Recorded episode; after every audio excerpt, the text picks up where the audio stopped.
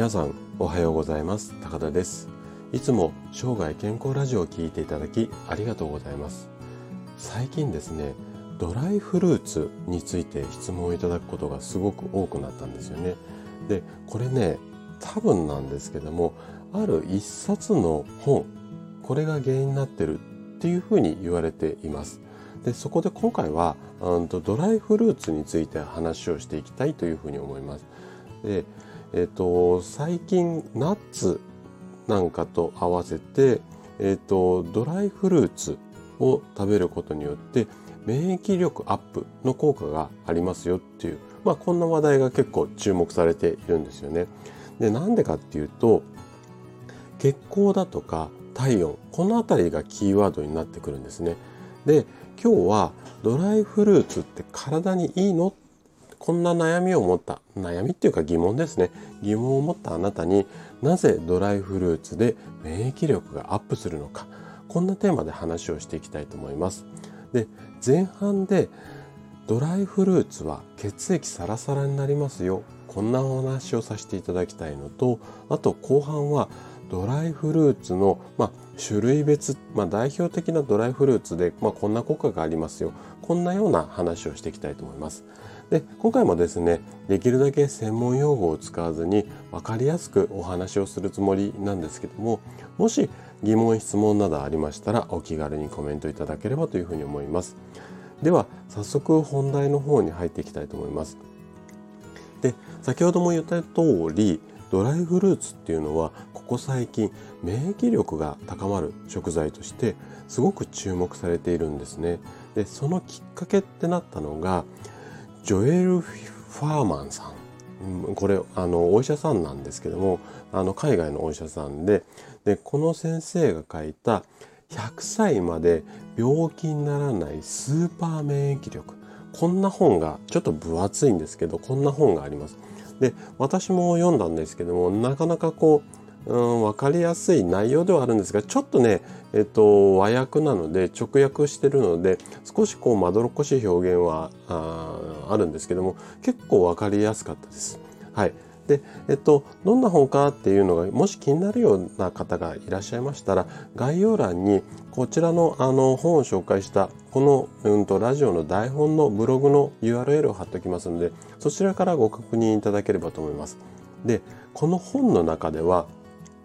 あの先日音声でも紹介したナッツの類ね、ナッツ類とあとこのドライフルーツの効果っていうのが紹介されているんですよね。でここで紹介されていることも踏まえてちょっと簡単にドライフルーツの効果っていうのをまとめると次のような感じになります。でまず体私たちの体を穏やかに、まあ、ゆっくりこう温める食品っていうのがドライフルーツっていうふうにされています。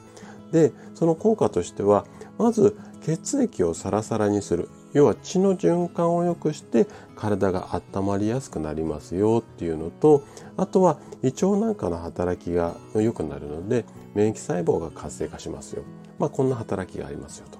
で通常は果物ってそのまま食べるとこう冷やして食べるものが多いのであの果物に関しては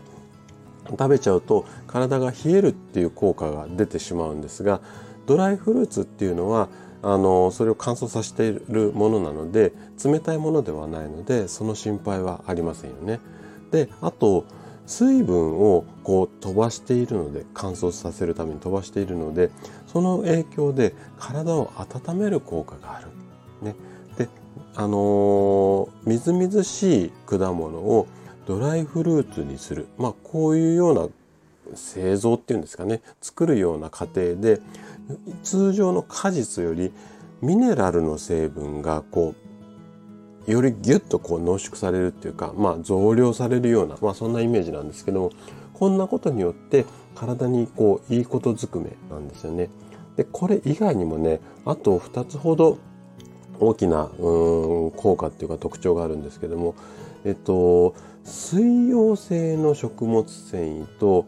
不溶性の食物繊維えっと基本的に食べ物では水に溶けやすいだとか溶けづらいとかっていう2つどっちかの特性しかないものが多いんですけどもこのドライフルーツに関しては溶けやすいのと溶けづらいの両方の食物繊維っていうのが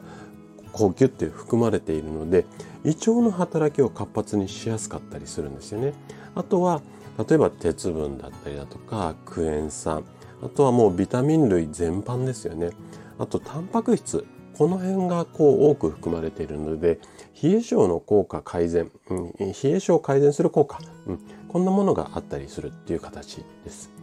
はい。で、ここまでが一般的なドライフルーツのいいところなんですけれども、じゃあ、それぞれそのこう、うん、果物の種類によってちょっと特徴が、うん、分かれてくるので、種類別のうんと特徴を見ていきたいと思います。で、後半ですねこのドライフルーツ5つの、代表的なものに関して特徴をざっと紹介したいと思います。でまず一つ、まあ、代表的なものっていうかこれプルーンなんですね。でプルーンはどんな効果があるかっていうと,、えーと、ミラクルフルーツなんて呼ばれてたりしてかなりあの栄養価が高いフルーツとして知られています。で、えっと、ビタミン A だとかビタミン C この辺りが豊富でこれらが豊富なことによって、まあ、コラーゲンの生成なんかがうん活発になったりだとかあとはビタミン E だとか鉄分が豊富に入っているのでアンチエイジング効果があったりします。じゃあ2つ目今度ねパイナップルです。でこのパイナップルに関してはビタミン B1 だとかあと B6 あとはビタミン C ですねこの辺りが豊富なので女性に嬉しい美肌効果だったりだとかあとはクエン酸の要素があるので疲労回復効果があったりだとかあとはマグネシウムこんなものが豊富だったりしますね。